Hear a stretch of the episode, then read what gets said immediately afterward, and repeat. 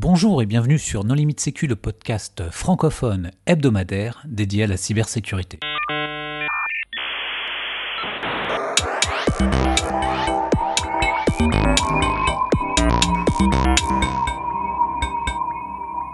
Alors aujourd'hui, nous allons parler de Zero Trust avec deux personnes qui ont écrit un article à ce sujet dans le MISC numéro 110 qui est paru donc le 3 juillet 2020. Donc nous recevons Thomas Burnouf. Bonjour Thomas. Bonjour. Est-ce que tu veux bien te présenter? Thomas Burnouf, je suis, euh, je suis responsable du pôle études projet au sein du SOC euh, du groupe EDF. Donc euh, toutes les études et les projets qui tournent autour de la surveillance ou le SI du SOC. Et Étienne Ladan. Bonjour Étienne. Bonjour à tous. donc Étienne Ladan, je travaille également au SOC avec Thomas sur différents sujets, notamment autour des antivirus, mais euh, également sur la réponse à incidents et euh, des sujets sécurité euh, de manière générale. Pour discuter avec eux, les contributeurs Non Limite Sécu sont Nicolas Ruff. Bonjour. Nicolas qui a d'ailleurs lui aussi écrit un article à ce sujet dans ce même MISC numéro 110. Hervé Schauer. Bonjour. Et Vladimir Collat. Bonjour. Alors Étienne, euh, Et moi-même, Johan Hulot. Et moi-même, Johan Hulot. Alors Étienne, comment est-ce qu'on peut définir le zéro trust?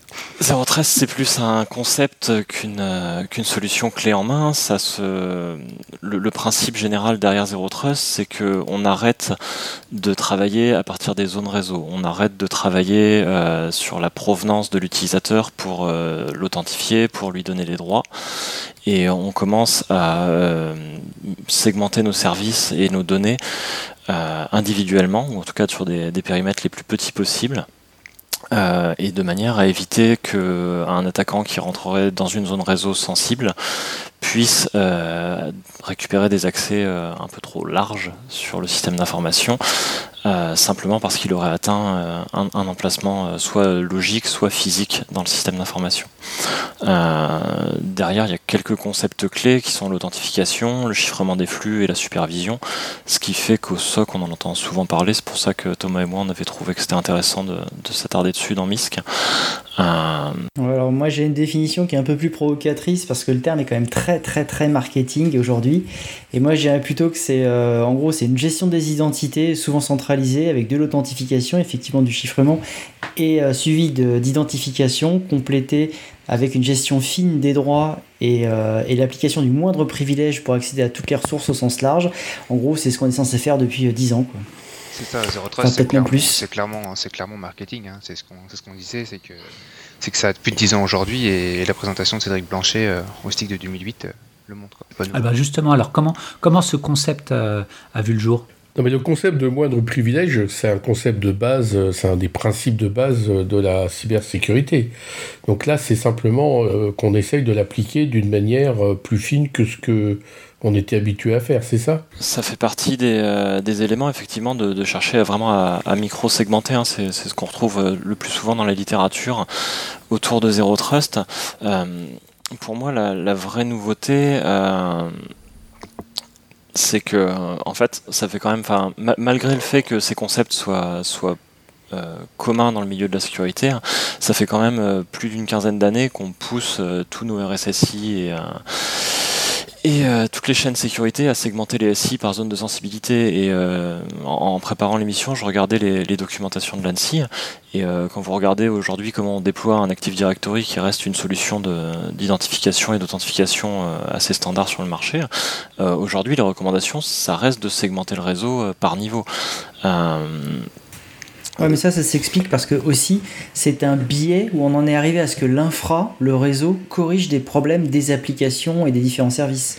Ben oui, regarde, si, les rares qui ont déployé 802.1x, là, tu as un VLAN par utilisateur, et c'est uniquement pour, euh, et avant tout, pour corriger des problèmes que, au niveau applicatif ou système, c'était infaisable.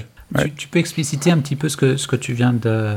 Alors le 802.1x, c'est que euh, j'identifie et j'authentifie au niveau euh, appareil ou utilisateur, de manière à mettre l'utilisateur euh, dans un VLAN dans lequel il n'y a que lui.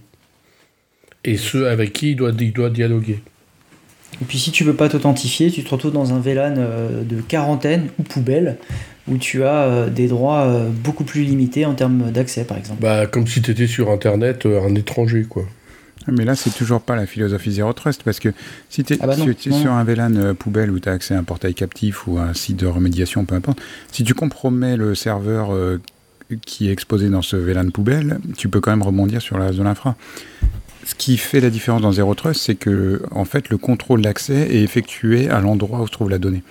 Tu n'as plus de notion de périmètre, ou si tu as réussi à franchir la porte, tu es à l'intérieur d'un périmètre dans lequel tu peux facilement rebondir. Alors, tu n'as peut-être pas le droit de le faire, mais d'un serveur à l'autre, on va dire, tu vois, tous les serveurs, tu les as mis dans une même DMZ. Donc, en fait, si tu es sur le serveur de, web, tu peux rebondir sur la base de données sans problème. Le changement de philosophie, changement de paradigme, si tu me permets cette expression, c'est que euh, c'est au moment où tu accèdes à la donnée que ton identité est vérifiée et l'identité de l'utilisateur est propagée jusqu'à l'endroit où la donnée se trouve euh, physiquement. Oui, oui, c'est complètement à l'envers par rapport. Oui, mais ben, c'est-à-dire que tu n'as plus de périmètre. Tu peux te passer du périmètre. Et tu n'aurais plus de sécurité réseau qui viendrait pallier à tous ces problèmes d'authentification, de, droit, etc. En fait, historiquement, euh, Internet est un réseau à plat. C'est-à-dire, dans les années 80, euh, tu faisais un. Enfin, quand tu compromettais une machine, tu changeais le fichier AirHost pour pouvoir refaire un AirLogin depuis n'importe où, ou tu faisais un XHost Plus pour pouvoir te connecter sur, euh, sur la session X de la machine. Et ça a posé des problèmes de sécurité parce que ces mécanismes n'étaient pas très sécuritaires, on va dire. Et donc, dans les années 90, les gens du réseau qui étaient considérés comme des gens sérieux euh, par rapport aux gens du système. Enfin, tu vois, les gens qui faisaient Windows et autres, c'est considérés comme des guignols par rapport à les gens qui faisaient, qui avaient inventé le firewall. Le, oui, enfin, les, les, gens du réseau, ils utilisaient Novel Network. Ils étaient euh, pas plus sérieux que les gens qui utilisaient MS-DOS. Hein, non, mais c'est l'époque où on pensait qu'IPv6 allait marcher. Enfin, tu vois, c'est une époque oui, où oui, les gens du ça, réseau avaient pouvoir. Il y avait des, des conférences réseau. Tu allais dans une conférence de sécurité tu avais des conférences réseau, des gens qui parlaient de problèmes d'implémentation TCP/IP, etc. Ça fait combien de temps qu'aujourd'hui il n'y a plus de personnes qui parlent de réseau dans des conférences? C'est devenu un sujet marginal. Oh, prends Stick, il y a eu une conférence euh, exceptionnelle BGP il y a un ou deux ans. Enfin, si, ça arrive quand même encore. C'est pas du réseau, ça, c'est de l'infrastructure.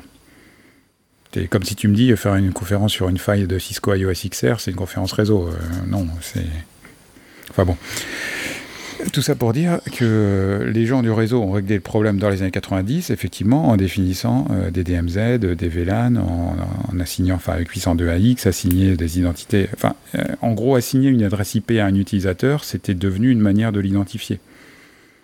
Et donc, c'était la solution d'avoir des règles de pare-feu statiques avec des, listes de, de contrôle d'accès qui disaient tel IP a le droit de se connecter, etc.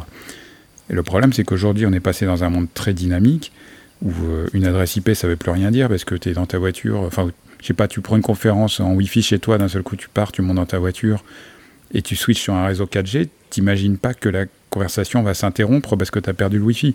Alors que ton adresse IP, elle a changé puisque tu es revenu par un réseau d'opérateurs au lieu d'être dans ton réseau euh, euh, Wi-Fi à la maison. Et donc, l'adresse IP n'a plus aucune importance. L'adresse IP avec laquelle tu, viens aujourd'hui n'a plus aucune importance. Ce qui compte, c'est ton identité. C'est ça le changement fondamental entre Zero Trust et les solutions antérieures à base de firewall. Et... Ouais, alors qu'il y a encore quelques années, quand sur un VPN tu changeais d'IP, euh, il y avait des règles qui faisaient que tu étais rejeté parce que tu avais osé changer d'adresse ah bah, IP. Pareil, même sur des sites web, des, euh, des forums. qui ton adresse IP. Mais, ouais, aussi, ouais. mais oubliez pas qu'avant euh, que les firewalls arrivent, tout était euh, contrôlé par les OS et, l'identité de l'utilisateur.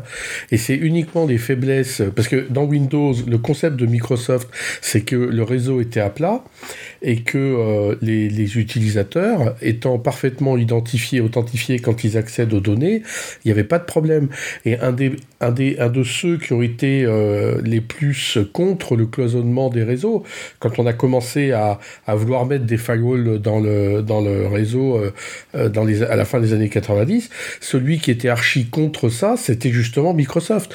Parce que pour lui, c'était lui qui devait faire la sécurité en identifiant, authentifiant les utilisateurs avant qu'ils accèdent aux données. Et en fait, c'est l'échec de tous ces systèmes euh, euh, au niveau OS et, et applications au-dessus qui fait que ce qui a explosé, c'est la sécurité réseau. Il n'y avait que ça qui marchait. Mais finalement, avec le Zero Trust, on revient à ce système euh, évident bah, que c'est l'identité de l'utilisateur qui permet de savoir si il a droit de faire telle petite opération, de lire euh, telle chose, etc. à l'instant T où il fait. Pour compléter ce que dit Hervé, euh, il ne faut pas oublier qu'il y a une dizaine d'années, le concept d'application web, ça existait très légèrement. On installait encore beaucoup euh, son application sur le sur l'OS. Alors peut-être il y a une quinzaine d'années, plus qu'une dizaine d'années, mais euh, on, était euh, on, était encore sur des concepts où l'application s'installait dans l'OS. Aujourd'hui, c'est encore le cas sur des grosses applications, mais de plus en plus, les gens ils, lancent leur navigateur pour accéder à, leurs données, à, leur, à leurs services. Et euh, du coup, le, concept d'infrastructure réseau qui avait du sens à l'époque où on protégeait l'OS parce que toutes les applications étaient dessus avec toutes les datas, aujourd'hui il est beaucoup moins puisque les datas sont dans le cloud, sont sur le service, sur le serveur web, dans la base de données et sont accédées au travers du, du navigateur ou d'autres outils euh, qui font que les modèles traditionnels ne marchent plus forcément, d'où le regain d'intérêt pour des technos zéro trust ou, euh, ou n'importe quelle techno qui permettent de protéger ces données un petit peu euh, délocalisées, on va dire. Ben oui, surtout qu'elles sont plus localisées les données. Donc tu, tu peux plus mettre de, de sécurité réseau devant, puisque tu sais pas où elles sont. Et puis, ça fait combien de temps que tu n'as pas vu une matrice de flux? Enfin, Avant, tu disais, voilà, je déploie euh, telle application euh, de backup, elle est sur le port 12147, euh, etc. Aujourd'hui, tu déploies une nouvelle application, tu demandes juste le port 443. Il n'y a plus de notion de application égale un port TCP. Ouais, c'est que tu as quand même beaucoup, beaucoup d'applications legacy et même de nouvelles applications développées. Alors, dans certains milieux, type bancaire, assurance, trucs comme ça, voire même industriel, où tu as encore des ports chelous, exotiques. Euh, parfois, tu sais même pas ce que ce qui est dû ouvrir, des plages de ports hyper larges. Non, mais le problème, c'est que tu n'as pas encore la capacité à jouer de l'identité du, de l'appareil ou de l'utilisateur qui vient accéder à ta donnée. C'est-à-dire que dans ces vieilles applis, ces vieux concepts, et alors typiquement dans le monde industriel, tu n'es pas capable de savoir quel, quel, quel appareil vient, vient faire l'opération. Euh, alors ça, Microsoft le proposait avec euh, sa solution Direct Access qui euh, en fait est basé sur euh, IPsec sur IPv6 et donc en fait au niveau de la connexion IP, tu as une identification de l'utilisateur par le fait qu'il va négocier IPsec par-dessus, donc il va devoir présenter un certificat, etc. Et le défaut de cette solution, c'est qu'effectivement, elle est basée sur IPsec et IPv6, qui ne sont pas euh, des technologies qui ont connu un grand, un, grand succès, on va dire, jusqu'à présent. Alors je ne sais pas en quelle année les auditeurs écouteront ce podcast, hein, et donc ils ont prévu des mécanismes d'encapsulation sur UDP euh, type Teredo, etc. pour quand même arriver à tout tourner sur un Internet euh, IPv4. Mais ces trucs-là, ça passe pas sur les réseaux d'opérateurs, ça passe pas sur les portails captifs euh, Wi-Fi d'hôtel. et donc à la fin, c'est le port TCP 443 qui a gagné et toute autre implémentation, malheureusement, ne peut pas être garantie de fonctionner partout. Mais c'était Direct Access, c'était déjà 2008-2009, ça, ça, marchait déjà, il me semble. C'est aussi là où on voit ce que tu disais, hein, il y, y, a une vraie différence entre le, les SI grand public et les services accessibles à, monsieur et madame tout le monde, des SI d'entreprise ou, euh, ou, bancaires ou, euh, ou, industriels qui, eux, ont, encore euh, des, des, modes de fonctionnement bah, différents qui font qu'ils ne sont pas forcément le même besoin, notamment sur tout ce qui va être zéro trust, ils n'ont pas forcément les mêmes besoins et les mêmes attentes. Quand on compare un mainframe d'il y a quelques années à un Docker d'aujourd'hui, c'est clair qu'en termes de souplesse, ça n'a rien à voir. Alors, les, les, les, les, fans du mainframe entreront dans le, dans, le débat, hein, puisque c'était déjà des machines virtuelles, le mainframe. Mais quand on prend une entreprise avec tout un tas d'applications dites euh, legacy, comment on s'y prend pour euh, la faire passer au modèle euh, Zero Trust? Il y a une technique de migration, comment on s'y prend? Alors, de mon expérience, il vaut mieux tout réécrire. Alors ça c'est ce qu'a fait Google, puisque finalement moi je connais Google qui est en zéro trust, mais les autres ne pourront pas se le permettre. Alors, euh, bah, les autres devraient se le permettre parce que le problème de ne pas réécrire une appli qui n'est pas compatible zéro trust, qui n'est pas en bad web, etc., c'est que ça s'appelle en anglais du, du, legacy, donc de la dette technique en français. Et en fait, si tu la réécris pas maintenant, ton application, tu peux effectivement encore la garder 10 ans, mais dans 10 ans, elle sera encore plus dure à réécrire. Et au bout d'un moment, ton, ton, ton, support 16 euh, bits ou 32 bits, euh, ton, ta version de Java, ton machin, tout il n'y aura plus rien qui fonctionnera, et là, tu seras obligé de réécrire, et là, ça va vraiment ça va coûter cher. Oui, alors quand je vois la, la quantité de milliers de lignes COBOL dans lesquelles plus personne ne comprend rien, et qui pourtant font encore tourner la planète aujourd'hui, on est mal barré. Mais ton, ta nouvelle application, un jour, elle va devenir legacy, donc comment tu gères cette problématique? Non, en mode web, c'est du DevSecOps, c'est-à-dire que il y a, par nature euh, une mise à jour permanente. De toute façon, de toute façon les technologies web euh, évoluent à toute vitesse euh, à cause des navigateurs qui implémentent des nouveaux standards, qui bloquent certaines fonctionnalités. Enfin, ce qu'a fait Apple par exemple avec l'Intelligent Tracking Protection, où du jour au lendemain ils ont dit allez les cookies et tierces parties on les autorise plus, alors que c'est dans le standard W3C approuvé par tout le monde. Ou ce qu'ils ont fait avec les certificats en disant allez un certificat d'il y a plus d'un an on lui fait plus confiance quelle que soit l'autorité qu'il a émise. Euh, de toute façon, les, standards du web bougent à toute vitesse. Donc une application web qui n'est pas maintenue, euh, même les gens qui ont des applis qui tournent que sur Internet Explorer, avec des ActiveX et tout ça, aujourd'hui, ils commencent à souffrir parce que pour arriver à les faire tourner, ça devient vraiment compliqué. Effectivement, quand tu as une appli legacy euh, qui tourne sur un OS qui est très stable, avec des modes de compatibilité qui, qui, sont encore capables de faire tourner des applications d'il y a 30 ans, effectivement, tu n'es pas confronté au problème. Mais dans le web, euh, tu peux pas. Les navigateurs évoluent et ils laissent tes applications derrière. Donc en fait, pour, euh, pour assurer la sécurité, tu checkes euh, l'identité, donc tu es vraiment au niveau applicatif. Mais comment est-ce que tu fais pour protéger des exploitations de vulnérabilité qui ciblent le service HTTP ou HTTPS Tu crois vraiment que tu vas nous avoir avec un troll aussi facile? Tu crois vraiment qu'on a... tu crois vraiment Dans 5 minutes, il va te parler de WAF. il attend qu'on réponde WAF. Non, mais le Zero Trust ne résout pas le problème des failles logicielles. Euh, si tu veux résoudre le problème des failles logicielles, tu réécris toutes tes applis en Rust ou tu te débrouilles. Mais euh, le Zero Trust, ça résout le problème de contrôler l'accès à la donnée. Et aujourd'hui, la réponse, c'est il faut plus faire ça en périphérie de ton entreprise parce que c'est trop loin du cœur. Il faut faire ça à l'endroit où la donnée est accédée. Après, si ton application, elle est pleine de failles, elle est écrite en, C99 et qu'elle fait des string copies dans tous les sens, tu auras autant de failles avec du Zero Trust qu'avec euh, qu'avec n'importe quel. Là, je te parlais de, de, vulnérabilité du, serveur web par lui-même, par exemple Apache, etc. Quoi. Enfin, et aussi, bien sûr, des, applications web. Eh ben, tu fais comme tu as toujours fait, sauf que maintenant, c'est beaucoup plus simple. Parce que avant, tu devais faire un inventaire de toutes tes applications, tu devais savoir qui utilisait du Corba, du RMI, etc. Aujourd'hui, souvent sur les applications commerciales en close source, Aujourd'hui, la quasi-totalité des développements sont open source, ou basés sur des technos open source type gRPC, euh, Docker et autres. Et tu as juste le serveur web qui est lui-même en open source. Hein. La plupart des gens utilisent Nginx, Apache ou peu importe, ou ExpressJS. Euh, et tu as juste à mettre ça à jour. Donc tu n'as plus qu'un seul composant à mettre à jour dans ton SI. Beaucoup, ta vie est beaucoup plus simple. Enfin non, parce que tu as toutes les dépendances, les librairies de tes applications, c'est beaucoup plus large que ça quand même. Mais par contre, moi j'avais une question sur le Zero Trust. Pourquoi est-ce que ça revient maintenant? Qu'est-ce qui fait, ou plutôt quels sont les, composants qui sont vraiment fonctionnels et matures aujourd'hui qui font que le Zero Trust, entre guillemets, revient? À part que peut-être euh, c'est la mode et qu'il y avait plus, après le SOC et plein d'autres choses comme ça, il y avait plus de nouveaux termes et donc ils ont inventé Zero Trust, mais sinon. Je, enfin, moi je suis assez euh, d'accord sur le fait que c'est un terme de mode, euh, de la même manière qu'on a pu avoir quelques années le blockchain ou le cloud qui ont été des, gros buzzwords. Je, pense qu'aujourd'hui Zero Trust a un peu le vent en poupe, pour, donc, comme on l'a expliqué avant, pour des raisons historiques qui font qu'aujourd'hui les, les, besoins sont suffisamment décentralisés et délocalisés pour que ces technos-là soient matures, parce qu'en fait, quand on, quand on regarde dans l'historique, euh, finalement, donc c'est ce qu'on ce qu'on expliquait, hein, le, les, les, concepts de, de dépérimétrisation, ils, datent euh, déjà de 2004, et euh, en 2008, on avait la conférence de Stack Blanchet qui, qui, qui, en parlait également. le problème, c'est que le marché, le, la réalité technique dans les entreprises était peut-être pas mature à, à accepter ces concepts-là. et, et, tout simplement peut-être pas nécessaire. Euh, aujourd'hui, on, parle quand même facilement de cloud dans l'entreprise, on parle quand même facilement de Docker dans l'entreprise. C'est des technos qui ont été pris en charge par les équipes IT, qui sont déployés de plus en plus.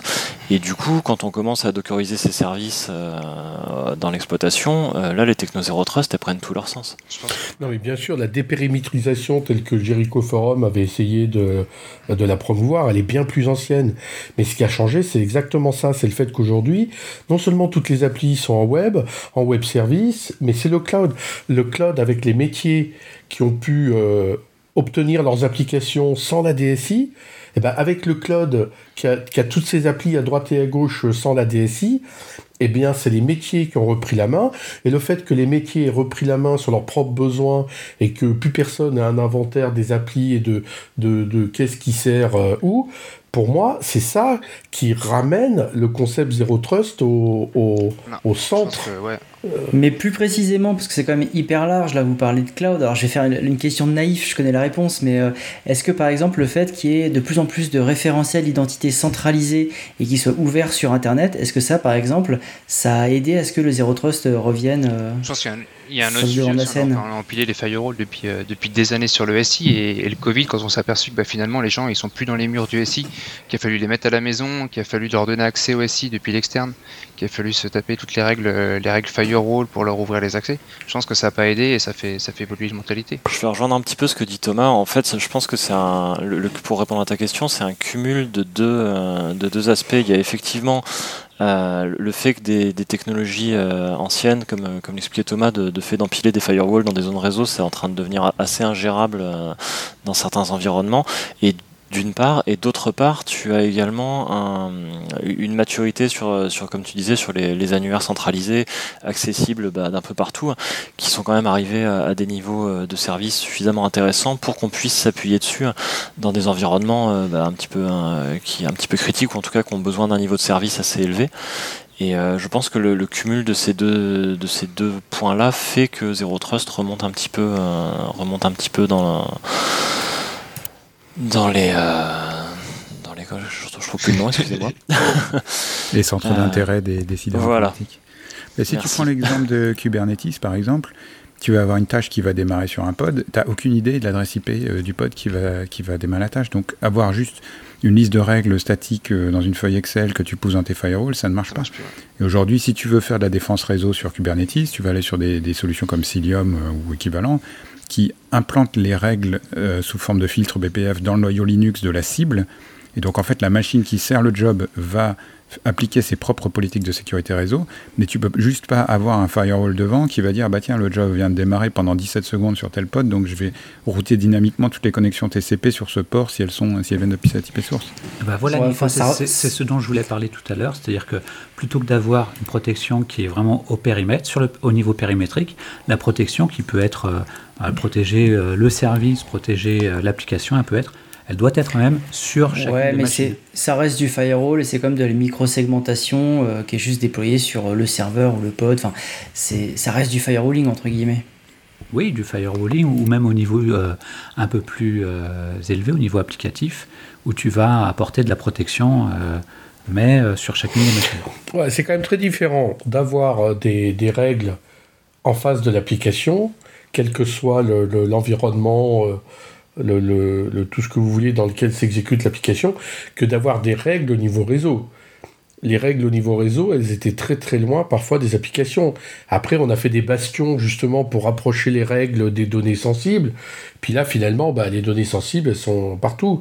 Donc euh, il faut déployer les règles au plus près des données. C'est un mélange de ça et aussi de consommation euh, de performance. Parce qu'aujourd'hui, euh, je pense que les avant, tu avais quand même des firewalls qui centralisaient tout et qui avaient une grosse capacité de traitement pour parce que c'était impossible de gérer ça sur un serveur. Aujourd'hui, je pense que aussi tu as une, capacité suffisante sur les serveurs et, et leurs composants qui leur permettent de gérer aussi cette, ce traitement supplémentaire le déploiement aussi des, technologies d'authentification forte, je pense que ça a permis de, généraliser un petit peu tout ce qui est ce principe de Zero Trust. Avant, on n'avait pas toutes les possibilités qu'offrent aujourd'hui euh, les clés, euh, les clés Bluetooth, Low Energy ou les clés NFC pour, pour gérer la double tente ou même les puces TPM généralisées dans les PC portables.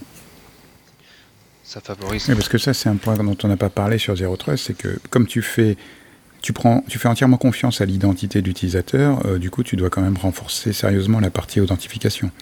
Parce qu'en gros, euh, il y a plus de. N'importe qui peut se connecter, il n'y a plus de filtrage par IP source. Et donc, du coup, euh, il faut que tu sois absolument certain de, la personne qui, qui, arrive. Et effectivement, des solutions à base de login mot de passe basique d'utilisateurs qu'on retrouve dans toutes les combolistes parce qu'ils ont le même mot de passe sur, sur leur site en ligne et puis leur, leur mot de passe d'entreprise, ça, ça peut pas marcher. Si tu veux faire du zéro trust, il faut absolument avoir de l'authentification forte. Et c'est vrai que les solutions d'authentification forte aujourd'hui euh, se sont démocratisées parce que euh, à une époque on disait authentification forte, il fallait un token RSA, je ne sais pas combien de, dizaines d'euros par utilisateur qu'il fallait avoir sur soi, on pouvait en avoir qu'un, etc. Donc si on le perdait, c'était l'enfer. Aujourd'hui, il y a tout un tas de solutions liées par exemple à l'identité d'un abonné sur un réseau mobile ou liées à des clés YubiKey, comme tu dis, qui permettent de déployer ça de manière beaucoup plus simple et, beaucoup moins cher. Il n'y a plus besoin d'avoir un lecteur de carte à puce dans chaque machine euh, pour que ça marche, parce que ça, c'est un problème qui, il y a 10-15 ans, bloquait beaucoup les, solutions euh, d'identité forte centralisée. Il y a plus que ça. Bull avait mis des lecteurs de carte à puce dans ses claviers en 86 et en 88. Euh, je me suis quand même bien trompé puisque j'avais vraiment écrit que ça allait être généralisé d'ici quelques années. Bon, 88, Ouais, bah, la double autante, elle arrive à 2020. Ouais, bon. Tu avais anticipé les YubiKey Ça fait juste plus de 30 ans d'écart. Ouais. C'est... Non, mais il, faut une génération, quoi. Il y a aussi le fait que les smartphones aujourd'hui sont très puissants, font beaucoup de choses, et, donc peuvent servir au MFA, que ce soit par des SMS, bah, ce qui est un peu moyen, mais aussi par juste des applications bah, comme le token RSA, mais simplement sous forme d'appli, qui va te générer ton OTP euh, ah, pour ton authentification forte. Clairement, c'est ça aussi qui permet le Zero Trust, c'est que maintenant, on a tous une carte à puce, c'est notre téléphone. Alors, quelles sont les difficultés majeures qu'on va rencontrer quand on veut euh, euh, passer en zéro trust? Ah oui, en plus du fait qu'il faut tout réécrire. Oui, bien sûr. Euh, je pense que c'est ce qu'on aborde, c'est ce qu'on aborde dans l'article écrit avec avec Stéphane et Etienne. Hein, c'est que pour le SOC, il y a une grosse difficulté, ça va être de, ça va être la surveillance et tout ce qui est détection bah, de, des intrusions. On a parlé, on a parlé de, de retirer les firewalls et de retirer un peu bah, les murailles de nos SI. Aujourd'hui, nos utilisateurs, ils sont, ils sont aussi à la fois euh, en dehors, nos, applications aussi. Je pense que, que ce qui est important pour le SOC, c'est d'avoir du contexte. Et Hervé en a, a parlé euh, tout à l'heure, euh, tout ce qui est reporting, inventaire des serveurs, bah, ça devient très important et ça devient une des difficultés pour moi dans Zero Trust et notamment pour le, pour le SOC. C'est ce, garder ce contexte et d'avoir le contexte bah, de son SI et des éléments, des éléments à, à surveiller. On en a peut-être pas beaucoup parlé tout à l'heure, mais il y a aussi tout ce qui est bah, dans Zero Trust. Hein, il, faut, il faut chiffrer euh, l'ensemble de, l'ensemble des flux. Mais alors, attends, Thomas, pourquoi est-ce que ça pose un problème de surveiller le réseau en Zero Trust? Le problème de surveiller un réseau en Zero Trust, c'est que le chiffrement des flux est, euh, est demandé quasi systématiquement, d'une part. Donc, ça veut dire que tout ce qu'on va voir d'un point de vue euh, supervision centralisée au niveau des flux réseau va être chiffré, ce qui nous limite énormément dans la visibilité de ce qu'on peut voir. Et euh, l'autre aspect, c'est que à partir du moment où tu décides de ne pas euh, considérer la, localisation comme un élément intéressant pour, euh, pour authentifier ton utilisateur, tes utilisateurs peuvent venir de n'importe où. Et à partir du moment où ils arrivent de n'importe où, euh, ça veut dire que tes sondes réseau qui doivent être en capacité d'auditer le trafic doivent être positionnés potentiellement n'importe où. Donc soit au plus près du service, soit au plus près de l'utilisateur. Mais tu peux plus te baser sur ton infrastructure réseau pure pour positionner quelques sondes dans ton SI et superviser 99% de l'activité de ton entreprise sur le, sur le système d'information. Mais là, tu dois aussi utiliser les logs euh, des services applicatifs, genre Apache, etc. et aussi des applications. Mais ouais, ce que je comprends pas, c'est que tu peux pas mettre des sondes devant toutes tes applications ou devant des endroits où tu as des données à toi? Bah, Avant, tu avais un firewall par lequel tout passait. Donc tu pouvais mettre ta sonde euh, sur ce switch-là. Mais ouais, mais de toute façon aujourd'hui avec le cloud et tout ça, enfin je veux dire, tu sais même pas par où ça passe. Euh, bah, bah il, y a des, problématiques économiques aussi derrière le, derrière le fait de mettre un, firewall, une sonde, une sonde réseau devant tous les services qui t'intéressent. Euh, il y a quand même des problématiques économiques. Euh, là, Thomas pourra sûrement compléter euh, là-dessus, mais quand, vous arrivez dans des, des, sites grandes entreprises où on compte les applications par milliers, c'est bien qu'on ne peut pas s'abuser à, récupérer une, sonde qualifiée devant chaque service qui nous intéresse.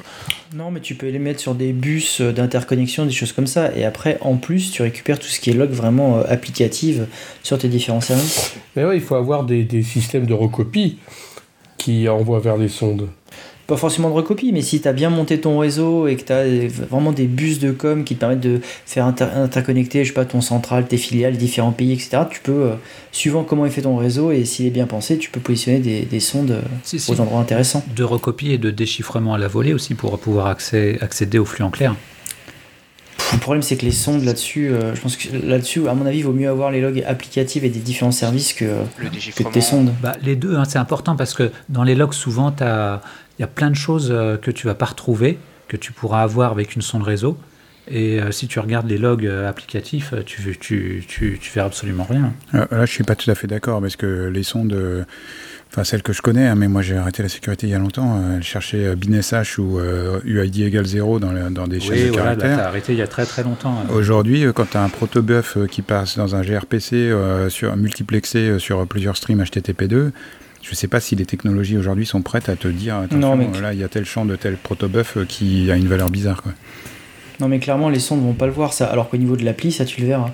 Ah, mais non, mais euh, non, je, je m'inscris en fou, hein, les sondes. Et puis tu peux même avoir. Euh, tu as les solutions de RAS. Alors, c'est un autre sujet, mais les solutions de RASP qui peuvent éventuellement t'aider au niveau applicatif. Mais ça, c'est vraiment un autre sujet. Rien ne vaut le, la journalisation applicative.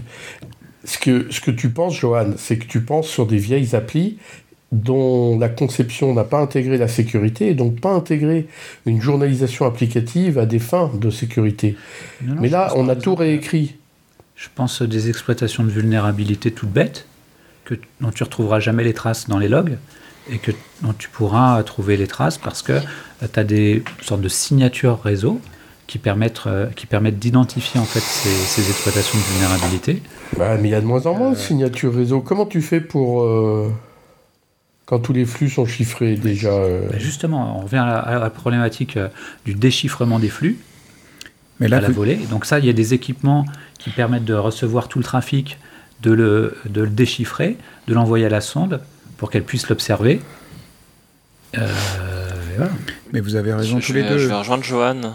Je vais rejoindre Johan hein, sur le sujet. On, voit quand même pas mal de choses passer sur des sondes, sur des sondes centralisées. Euh, les IPS ne sont pas encore morts. Hein. Il y a encore, euh, il y a encore euh, des choses à voir dans des IPS, des IDS. Je rejoins également le, sujet sur le fait qu'on verra jamais plus qu'au niveau de l'application, au niveau des logs applicatifs, c'est là où on verra le maximum.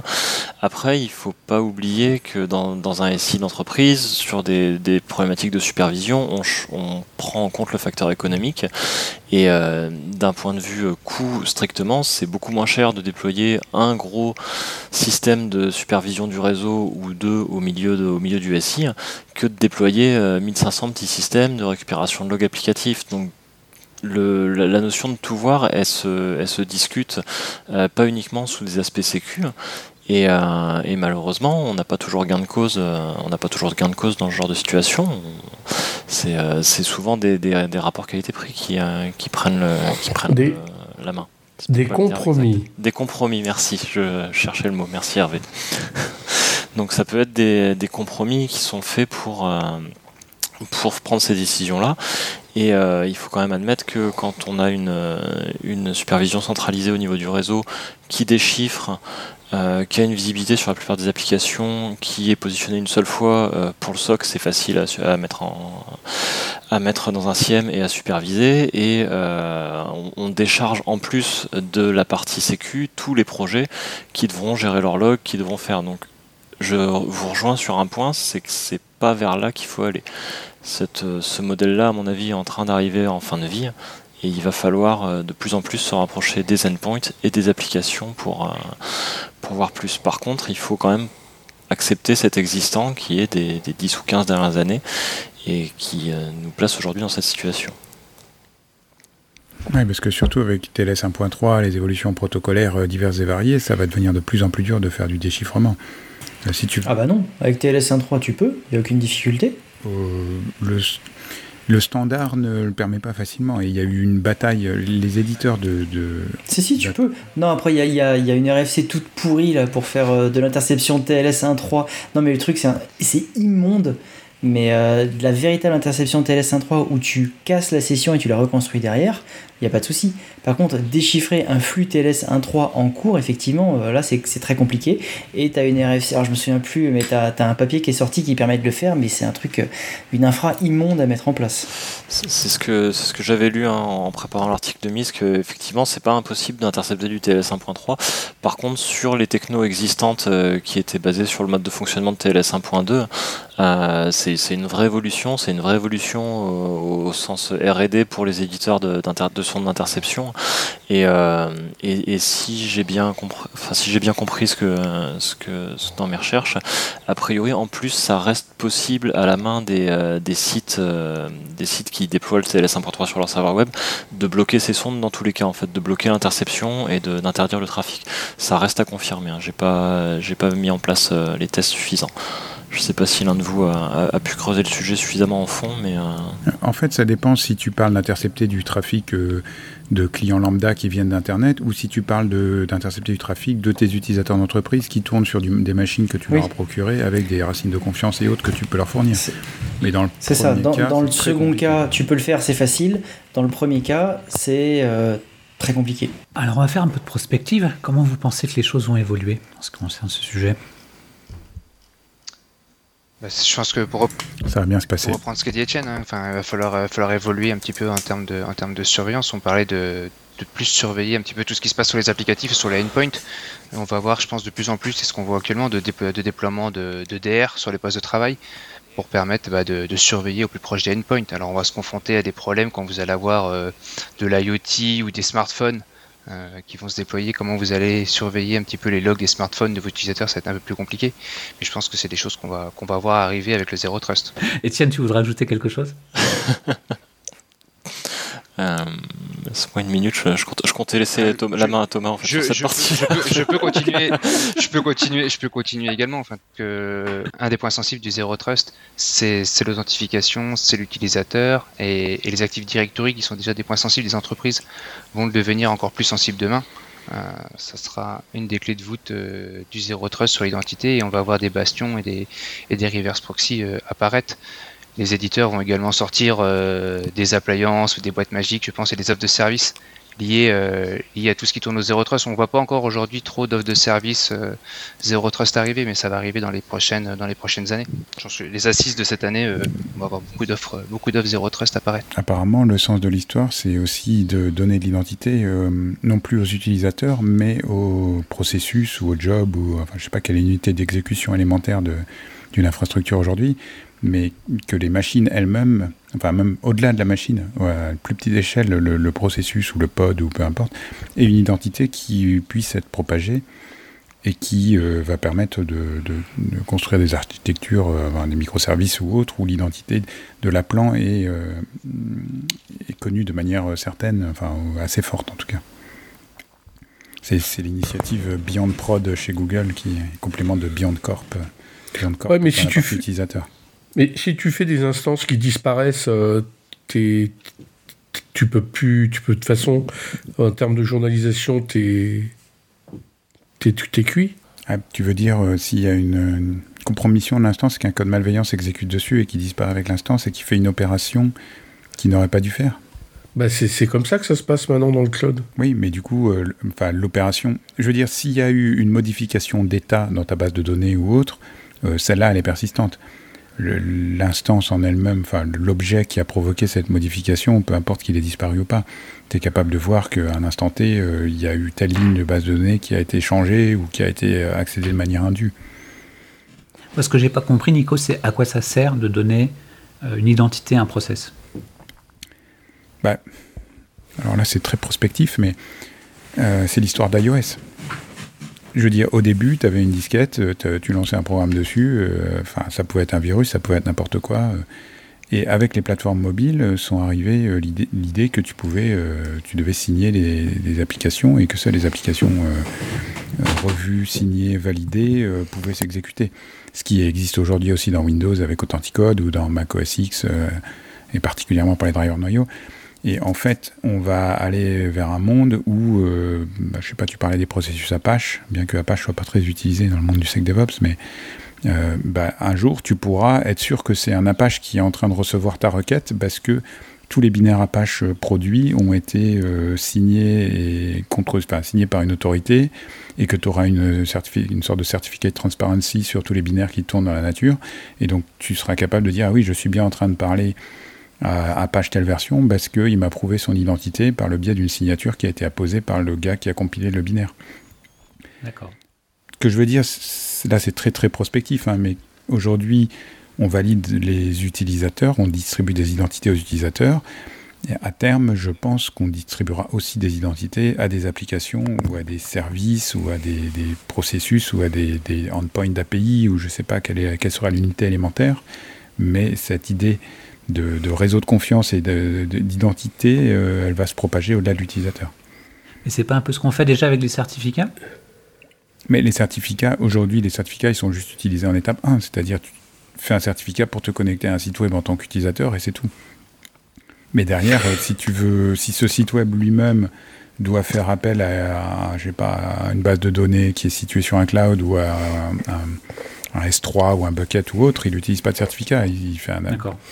Ouais, à terme, ça utilisera des certificats partout, tout sera identifié, authentifié. C'est exactement, pour moi, ce qu'on voit dans l'automobile.